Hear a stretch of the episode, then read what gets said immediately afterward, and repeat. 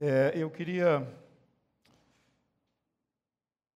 também lembrar os irmãos que a nossa vida, quando nós é, entendemos a responsabilidade de estar testemunhando do Senhor, ela vem junto com a nossa mensagem.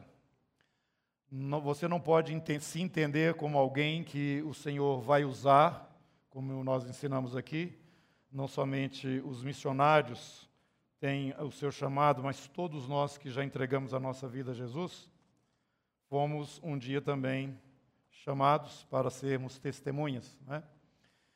E eu queria só que você entendesse que esse testemunho ele vem compacto, ele não vem em parte apenas. Você pode saber evangelizar ou dizer a mensagem do Evangelho, mas ela nunca vai ter o impacto necessário se a sua vida não vier junto com a mensagem. É isso que eu queria chamar a sua atenção. Nós somos testemunhas vivas. E às vezes, com a ideia de que eu preciso falar de Jesus para as pessoas, nós esquecemos que nós precisamos viver Jesus diante das pessoas. Isso caminha junto, tá? O testemunho ele vem junto. Aquilo que você fala e aquilo que você vive são duas coisas que estão interligadas. E nós vamos ver isto também, eu repito aqui, sobre Paulo. É, ele em si é uma revelação daquilo que Deus quer trazer para nós. Não foi só a mensagem e o ensinamento e a doutrina que ele trouxe. Por isso é muito importante você estudar o livro de Atos, ver como que aquele irmão caminhou e também conhecer, principalmente através da carta que ele escreve, essa segunda carta aos Coríntios, principalmente por essa, porque aqui você vai ver o apóstolo vivenciando uma situação muito é, muito semelhante ou igual ao nosso cotidiano, à nossa vida. Na primeira carta também isso acontece, mas na segunda ele fala com a congregação e não fala objetivamente a um indivíduo ou dois. É, ele tem um caso, uma questão com a igreja inteira, e uma questão séria. E isso nos traz para, como eu tenho dito aqui também, para a nossa realidade atual.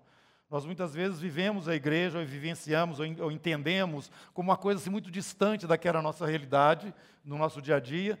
Ficamos, às vezes, também vendo nas Escrituras alguma coisa muito é, é, fora daquilo que é o nosso, a nossa vida hoje, vamos dizer, cristã, e quando as coisas não são assim, irmãos.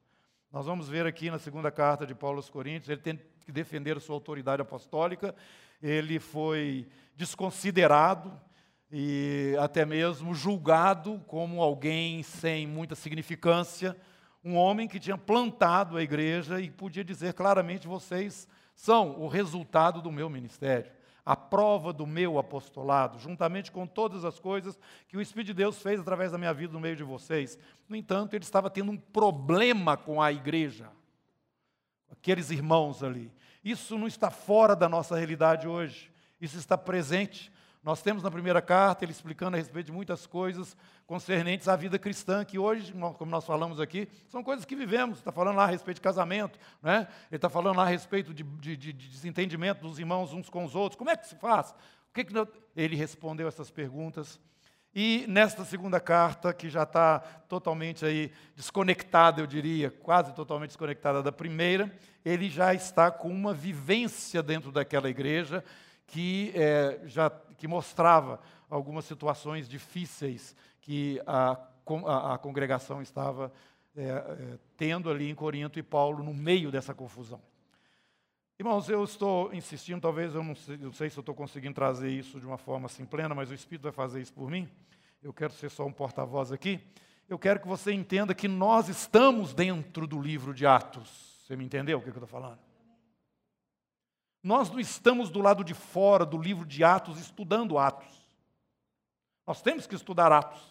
Nós temos que ver como é que as coisas começaram, como é que foi o princípio. Esse Yeshua, esse Jesus, que quebrou toda aquela ordem que via anteriormente, né? através da revelação que os profetas trouxeram e também, principalmente Moisés, dentro do judaísmo, ele virou tudo de cabeça para baixo. Né? E Jesus começou tudo em Cristo. Aquele que está em Cristo é nova criatura, as coisas antigas já passaram, isso que tudo se fez novo. Então, essa realidade, ela vem, ela vem assim muito pujante dentro do livro, do livro de Atos, quando essas mudanças ocorrem, e dentro da vida sequente da igreja. Só que o livro não termina. Ele só vai terminar o dia que Jesus te arrebatar daqui, tá bom? E a mim também. Claro, eu também quero ir. E essa semana o Senhor falou uma coisa interessante, eu já suspeitava disso, até compartilhei aqui também, que a gente não tem assim muita revelação como nós gostaríamos a respeito do céu, porque senão nós íamos querer sair daqui correndo e ia ficar dando sempre desculpa para não ficar aqui mais, porque aqui o negócio é dose. Mas, irmãos, o, o Senhor está trabalhando em nós, porque Ele tem planos no futuro. E Ele precisa de você numa condição diferenciada desta que você está vivendo aqui.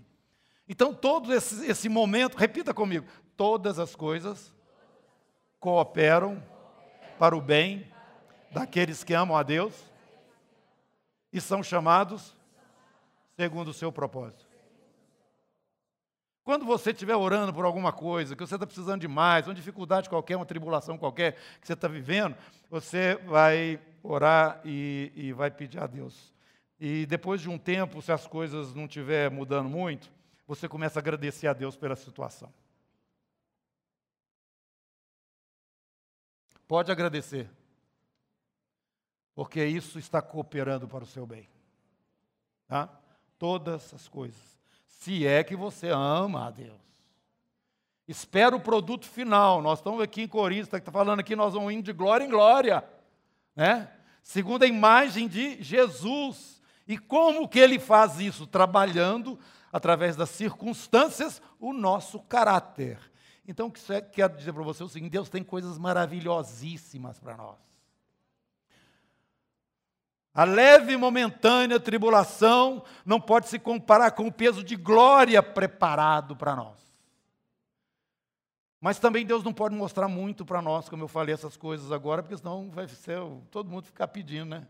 Me leva, Jesus, me leva, Jesus. Não, vou te levar, não. Tem muita coisa para você fazer aí ainda. Além disso, tem algumas coisas para fazer um acabamento do seu caráter. Né? E é essa obra do Senhor na nossa vida e na vida de Paulo. Quando você observa os escritos de Paulo e dentro do livro de Atos acompanha parte da vida dele, você vai percebendo que mesmo ele, e assim também os outros líderes que o Senhor levantou, eles foram trabalhados, a forma como eles vão falando, você vai acompanhando no tempo, os escritos deles, você vai chegando no final, você percebe um amadurecimento em Deus. O próprio Jesus aprendeu a obediência pelas coisas que sofreu, está escrito aqui na Bíblia, no livro de Hebreus. Então não pense que você é diferente. Não, esse é o nosso caminho. Quem aqui que não está passando tribulação nenhuma agora, levanta a mão.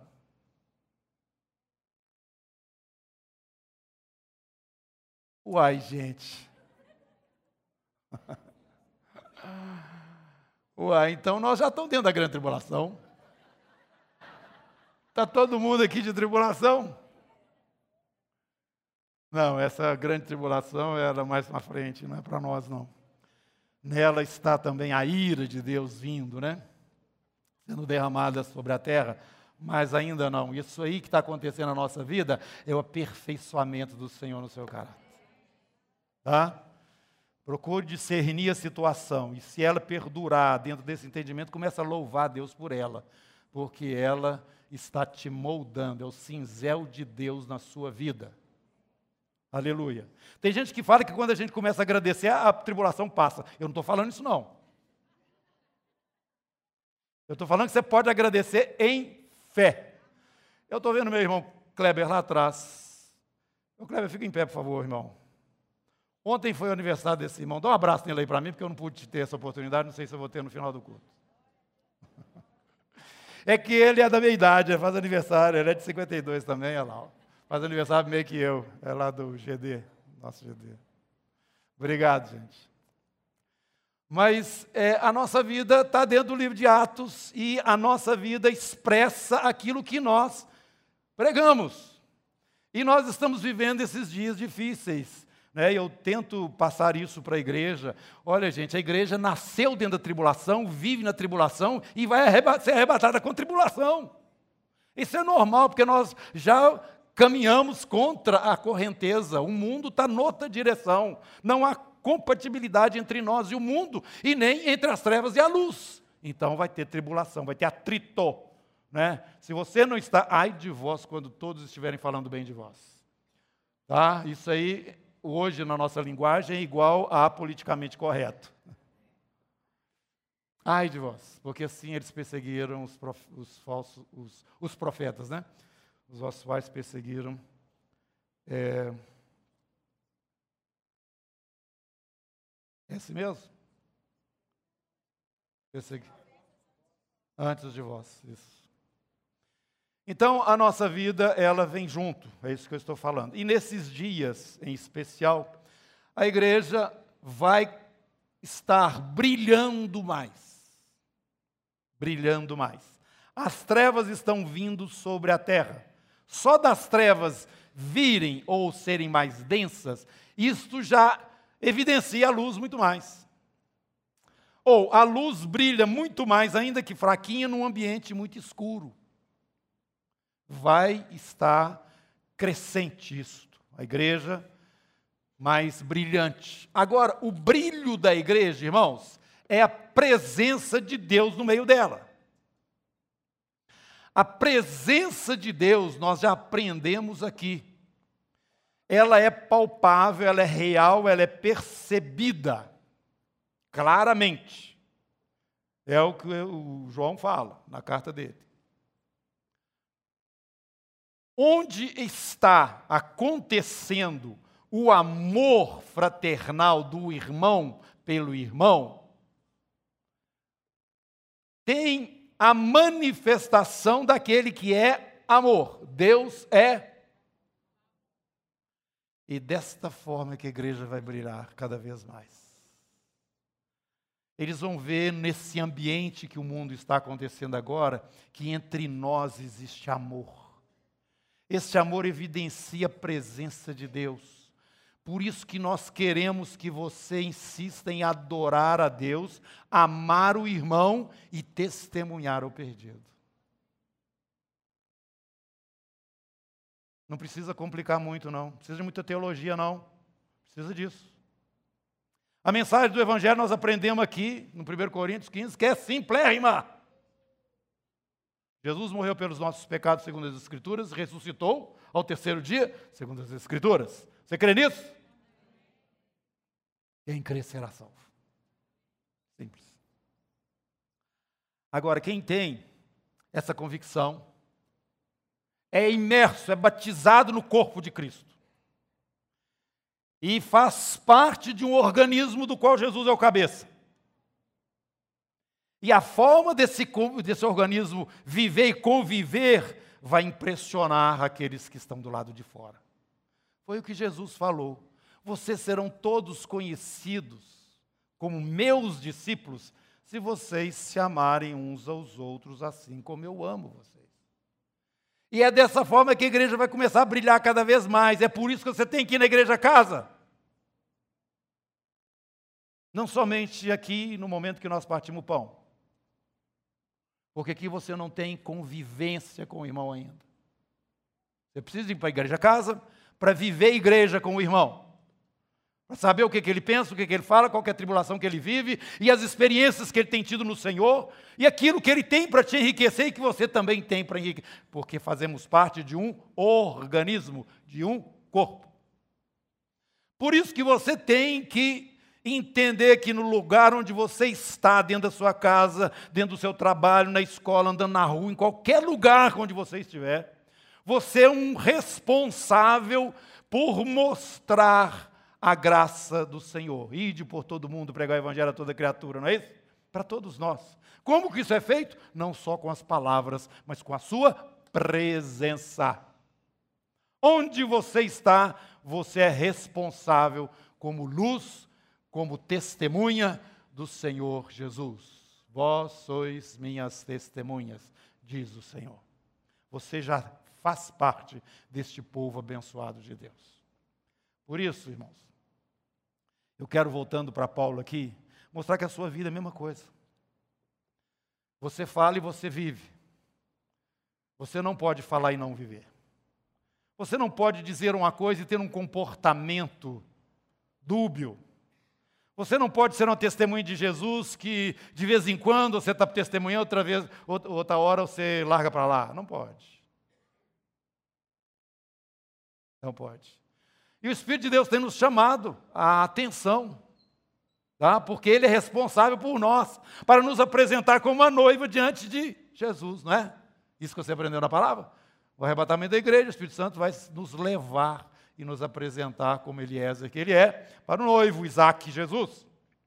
Nós vamos ser apresentados. Então, ele vai estar trabalhando aí na sua vida, te aperfeiçoando e a nós também, fazendo você entender que somos um em Cristo Jesus. Vamos falar juntos? Somos um em Cristo Jesus. Olha ao seu lado, por favor, só, só para você ver que você está falando e que existe uma pessoa que é cheia da graça de Deus, mas que é tão vulnerável e tão limitado quanto você mesmo. Essa experiência que Paulo estava vivendo, gente. Aí eu começo a ver o Paulo, gente como eu, como você, apesar de ser aquele, aquele testemunho poderosíssimo de Deus. Ele começa aí primeiro segundo Coríntios, olha o que ele está falando, da mesma forma como ele começa a primeira carta e em outras cartas também. Vamos ver esse homem? Ele está aqui falando o seguinte. É, 1 Coríntios.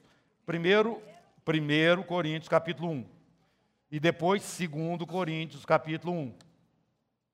Paulo, chamado pela vontade de Deus para ser apóstolo de Jesus Cristo, enviado por Jesus, e o irmão Sóstenes, que estava com ele no momento que ele escrevia a carta. Agora, no 2 Coríntios, capítulo 1. Paulo, apóstolo, enviado de Cristo Jesus pela vontade de Deus. Agora você pula para mim para Gálatas, capítulo 1. Também está falando o seguinte, capítulo 1, versículo 11. Faço-vos, porém, saber, irmãos, que o evangelho por mim anunciado não é segundo o homem, porque eu não o aprendi, ou melhor, não o recebi, nem o aprendi de homem algum, mas mediante revelação de Jesus Cristo. Pula para Atos capítulo 26. Paulo está dando testemunho dele aí diante do rei Agripa, e ele fala que a respeito da experiência que ele teve quando estava indo para Damasco, e ele caindo por terra, versículo 14, caindo todos nós por terra, capítulo 26, verso 14, ouvi uma voz que me falava em língua hebraica. Ele ouviu essa voz: Saulo, Saulo, por que me persegues? Dura coisa é recalcitrares contra os aguilhões. Traduzindo aí esse recalcitrares, né, com essa expressão, é, não adianta você ficar querendo lutar contra o, a ponta, contra o ferrão. Não demurra em ponta de faca no nosso coloquial aqui, né? Então eu perguntei: Quem és tu, Senhor? Ao que o Senhor respondeu: Eu sou Jesus, a quem tu persegues. Mas levanta-te e firma-te sobre teus pés, porque por isso te apareci para te constituir ministro e testemunha, tanto das coisas que me viste, como daquelas pelas quais te aparecerei ainda, livrando-te do povo e dos estrangeiros para os quais eu te envio, para lhes abrires os olhos e os converteres das trevas para a luz e da potestade de Satanás para Deus, a fim de que recebam eles remissão de pecados, herança entre os que são santificados pela fé em mim. Eu fui separado pelo Senhor, Ele transmitiu a mim esta mensagem que vem junto aí com a minha vida agora. Né? Ele tem segurança absoluta de que ele está autorizado pelo Senhor. Aí no capítulo 3 de 2 Coríntios,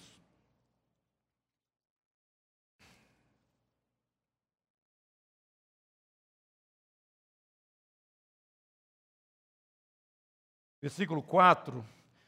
E é por intermédio de Cristo que temos tal confiança em Deus. Não que por nós mesmos sejamos capazes de pensar alguma coisa como se partisse de nós. Pelo contrário, a nossa suficiência vem de Deus. E a sua, vem de onde? Do seu dinheiro, da sua influência? De, de onde? E o qual nos habilitou para sermos ministros de uma nova aliança. Não da letra, mas do espírito, porque a letra mata, mas o espírito vivifica. Eu estou autorizado pelo próprio Senhor Jesus a falar a respeito destas coisas, é, e ele me constituiu um ministro para então é, compartilhar e falar e pregar e anunciar essas coisas que são as coisas que Deus tem para vocês. Pois bem, 2 Coríntios, no capítulo 1, nós estamos aqui vendo Paulo falando a respeito de tribulação, de luta, de dificuldade que ele está passando por ela. E ele se identifica com a igreja porque ele vê que a igreja também está passando por isso. É, versículo 6. Mas se somos atribulados, é para o vosso conforto e salvação. Se somos confortados, é também para o vosso conforto, o qual, o qual se torna eficaz, suportando vós com paciência os mesmos sofrimentos que nós também padecemos.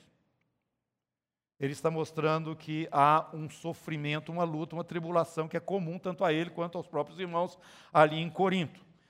E ele então começa a explicar uma situação que estava ocorrendo entre eles. Paulo, na sua primeira viagem, a sua segunda viagem missionária, ele estabelece a igreja em Corinto. E na segunda, na, na, na terceira viagem, ele para na cidade de Éfeso e fica estacionado em Éfeso, mas de Éfeso ele vai a Corinto. Nós não temos esse registro aqui de uma forma clara, mas é evidente que isso ocorreu. Né?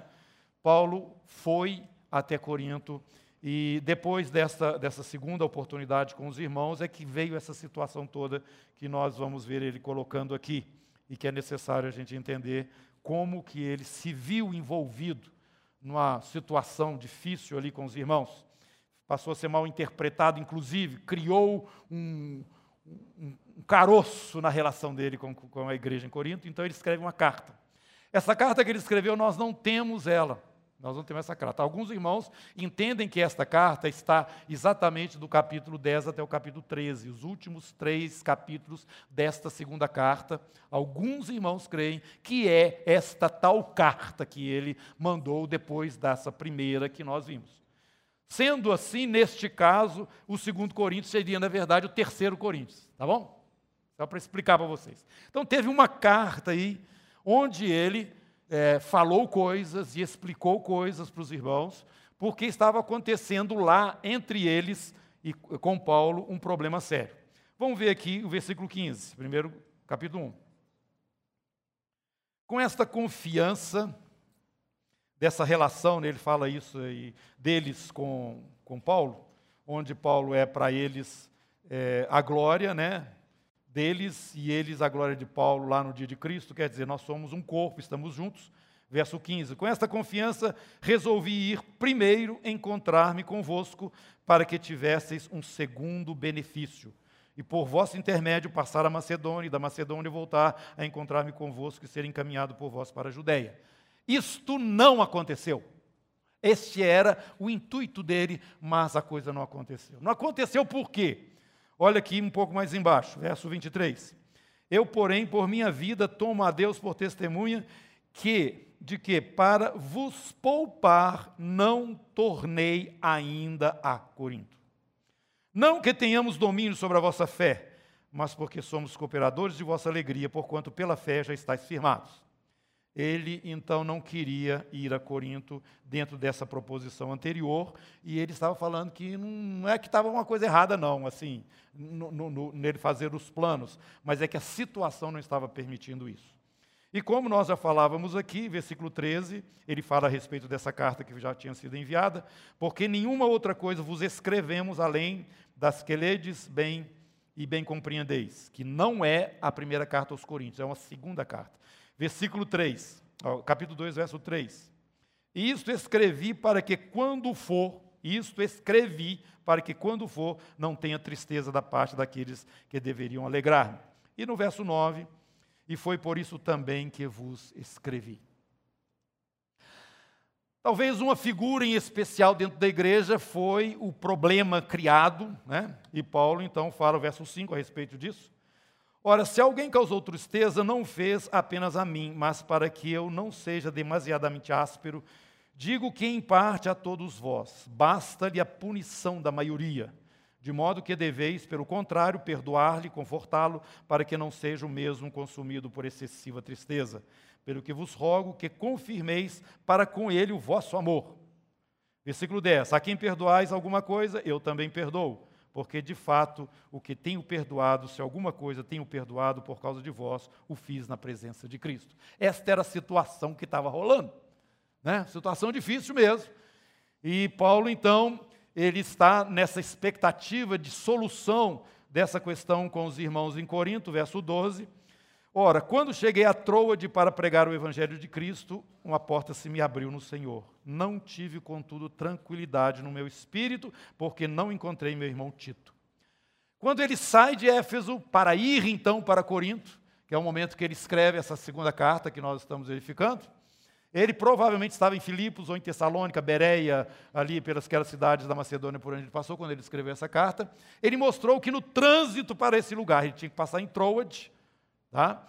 E ali ele teve uma oportunidade, mas ele não teve paz. Ele então foi para Macedônia e lá ele encontra Tito, capítulo 7, versículo 5. Passa a página aí. Irmãos, essa parte histórica aí, você tenha paciência, vai escutando, porque é importante você entender que existem realidades que fogem de nós, né? mas que estão por trás de tudo isso que é a revelação de essa maravilhosa revelação de Deus.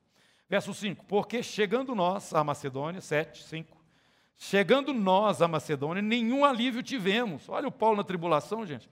Pelo contrário, em tudo fomos atribulados, lutas por fora, temores por dentro.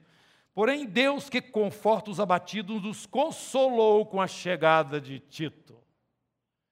Então, com aquela carta, com esse problema todo, esse negócio todo aqui borbulhando, não é? é eu estava intranquilo, não consegui ficar em Troade, fui para Macedônia, e lá na Macedônia então recebi o Tito. Tito estava voltando, ele estava indo com vocês, né?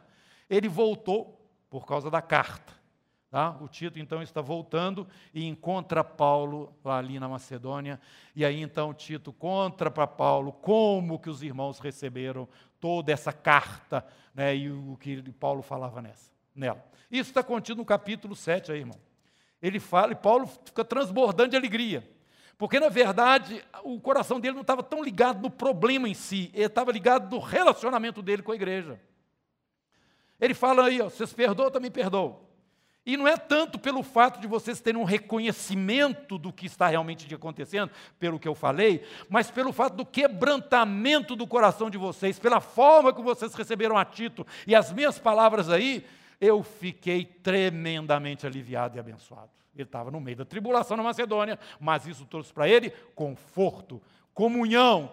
Graças a Deus nós estamos em paz, essas coisas estão sendo definitivamente solucionadas. Irmãos, às vezes nós pensamos que a igreja de Jesus é todo um santinho. Você aceita Jesus vem e começa a congregar, daqui um pouquinho você já está empolado. Começa a ficar incomodado. Ah, não, vou procurar uma igreja melhor. Procura para você ver onde é que você vai achar. Problema não são os irmãos, é você mesmo. Você chega lá e já começa a dar problema, porque todos nós somos.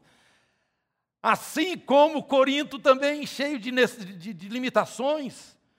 E, e, e, interessante que Paulo, ao mesmo tempo que ele pre, preserva a sua autoridade que ele tem no Senhor, na primeira carta aos Coríntios, ele fala lá: eu tenho direito como apóstolo, como todos os outros apóstolos, mas eu não usei desse direito no meio de vocês. Agora, aqui na segunda, ou talvez seja essa terceira carta aí, ele está falando o seguinte: olha aqui, é, eu quero mostrar para vocês que eu sou realmente um apóstolo. Aí ele parte, entre aspas, para a ignorância. Ele fala coisas que ele não falava para ninguém. Ele começa a dizer coisas a respeito dele que confirmavam quem ele era para aqueles irmãos que tinham sido fruto do trabalho dele, e mesmo assim, por causa de influência externa de outros falsos apóstolos e irmãos, começaram a trazer uma confusão no meio de Corinto, e ali em Corinto também tinha alguns problemas de pecado que nós já vimos na primeira carta. Isso criou uma situação, uma situação para o irmão. Mas nós somos todos irmãos, não somos?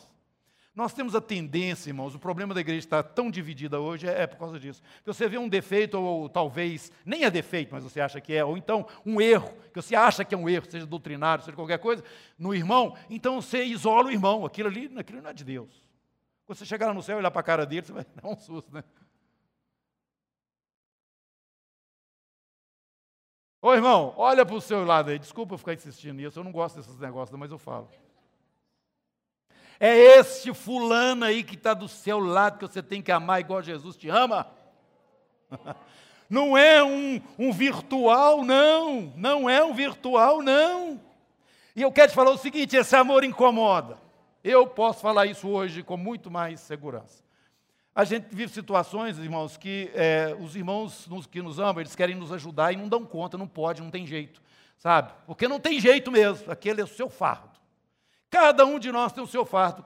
Paulo em Gálatas ele fala isso, cada um tem o seu fardo. Nós devemos ajudar a carregar, mas não pegar o fardo do outro. Você entendeu? Não fica pensando que você vai resolver o problema dos outros, não. Você vai dar a parcela daquilo que você pode. Tá? É assim que a igreja tem que viver. Porque quem deu a vida por ela foi Jesus, não foi você não. Quem resolve os problemas dela é Jesus, não é você não. Ele vai te capacitar no espaço que você tem, além do seu fardo, para você ajudar o irmão ali também na dificuldade dele. Então nós temos que aprender e entender isso, irmãos. É isso que vai fazer uma grande diferença nesses últimos dias. O amor mostra a presença de Deus. Agora, como é que você vai amar assim, se está tudo um céu, que todo mundo é bom demais, tudo legal? Né? É fácil, irmãos, fácil demais. O amor incomoda, sabe por quê? Porque você tem necessidades e quando o irmão chega até você, você às vezes até pode achar que, não, não, não, eu não quero te incomodar. Mas você vai incomodar. Eu vi, eh, eu li, não sei não li, não, só li um pedacinho do livro e depois eu vi o filme. 90 minutos no céu. Quem já viu essa? Eu não gostava daquele negócio. Não gostava porque o negócio do céu, ele fala um tantinho assim, ó. E aquela problemada dele é o livro inteiro. Ué, meu Deus, eu estou querendo saber do céu, não é de cara atropelado, não. Não é cara no hospital lá, remendado, não. E uma coisa interessantíssima que foi mostrado naquela, naquela experiência é que o irmão queria morrer para voltar para o céu, porque estava ruim demais no hospital. Eu estou contando o filme para você. Queria morrer. Uai, treino lá no céu é bom demais, por que eu estou sofrendo aqui? Desse jeito, ele queria. E as pessoas queriam ajudá-lo e ele se fechava, ele se fechou. Ele não queria ajuda, não. Primeiro porque estava incomodando os outros, ele sabia que os outros estavam tudo de cabeça para baixo por causa do problema dele. Né? E ele não queria de jeito nenhum isso, por isso que eu te falo, o amor incomoda incomoda. Você vai ter que suportar o irmão te ajudar. Entendeu? É isso. É isso. Porque o que Deus pôs nele, você precisa. O que Deus colocou em você, você precisa. Vamos abaixar a bola, irmãos. Vamos abaixar a bola. Vamos, vamos lembrar desse homem que Deus levantou e deu diretamente para ele uma revelação a respeito do Evangelho. Nós recebemos, ele não, de homens, né? ele não, recebeu direto do Senhor.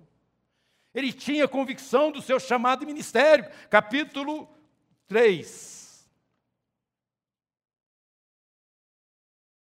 Versículo 6. O qual Deus nos habilitou para sermos ministros de uma nova aliança. Eu tenho consciência do que eu devo fazer, eu sei o que, que Deus me deu e eu sei exatamente o que eu preciso fazer. Então, irmãos, aqui nós vamos encontrar um homem desnudo diante da congregação que Deus usou para estabelecer. Mas esse negócio aí, o Paulo devia dar umas cortadas nesse pessoal, ó, oh, vocês ficam aí e tal, tchau para vocês, vou, vou para quem me quer. Ele fez isso na sinagoga, mas ele não fez isso na igreja, não. Na sinagoga ele fez. Ó, oh, já falei para vocês a respeito da nova aliança, vocês já estão sabendo de tudo, lá em Corinto, lá em Corinto.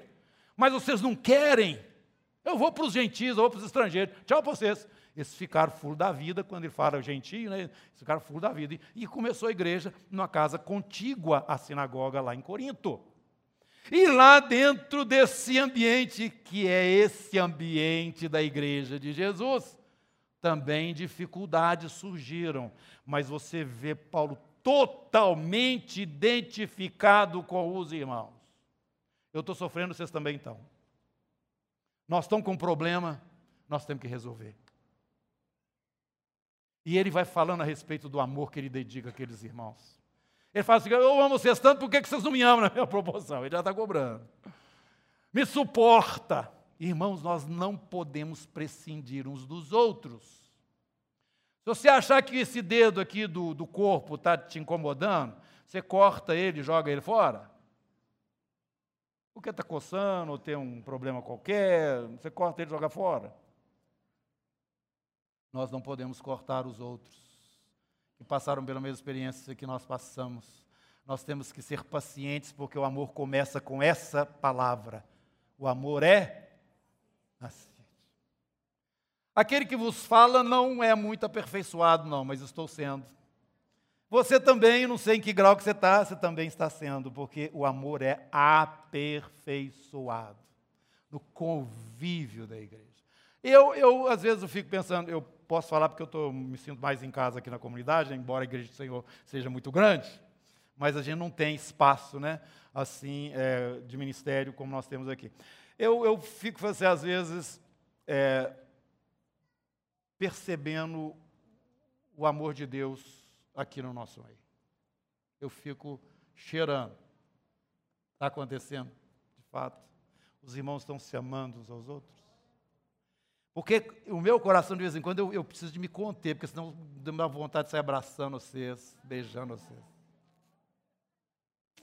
Estou confessando a fraqueza aqui, mas eu me controlo. Irmãos, a igreja de Jesus é uma coisa maravilhosa. É a minha família. Glória a Deus. Isso é a nossa mensagem. Porque Deus ama o mundo de tal maneira, gente. Aí o pessoal fala assim: ó, oh, esse negócio é bonito, Sócrates falou alguma coisa parecida, o, o outro lá, o Confúcio, eu não sei mais o quê, e fica esse blá blá blá. Ó, oh, ele vai te escutar falando, e vai olhar sua vida e ver como é que você vive com os irmãos. Com, eles vão falar: epa, peraí, essa turma é boa demais, quer pular para dentro. Não, o negócio não é assim tão simples pular para dentro, não. Você tem que crer em Jesus como seu Senhor e seu Salvador. Porque ninguém pode vir à fonte do amor, ninguém vem ao Pai, senão homem. Então eu quero usar aqui, nós vamos depois para o capítulo 3, tá? Eu não vou continuar porque não vai dar tempo, mas eu quero primeiro esboçar e trazer para vocês essa realidade. Nós estamos dentro do livro de Atos. A igreja está vivendo um momento específico, próximo dos, dos últimos, do fim, final dos tempos. Jesus já está chegando, nós estamos vendo, tem evidências para todo lado que ele já está se aproximando. A igreja de Jesus está sendo chacoalhada, a tribulação na sua vida tem um propósito, o Senhor está aperfeiçoando o seu povo e a igreja vai brilhar cada vez mais. Escute o que o Senhor está falando. Escute o que o Espírito de Deus está falando. Quem tem ouvidos, ouça o que o Espírito diz da igreja. E aí, irmãos, aí acaba aquela preocupação. Eu vou entrar na tribulação? Ah, eu vou ser arrebatado antes, depois. acaba isso.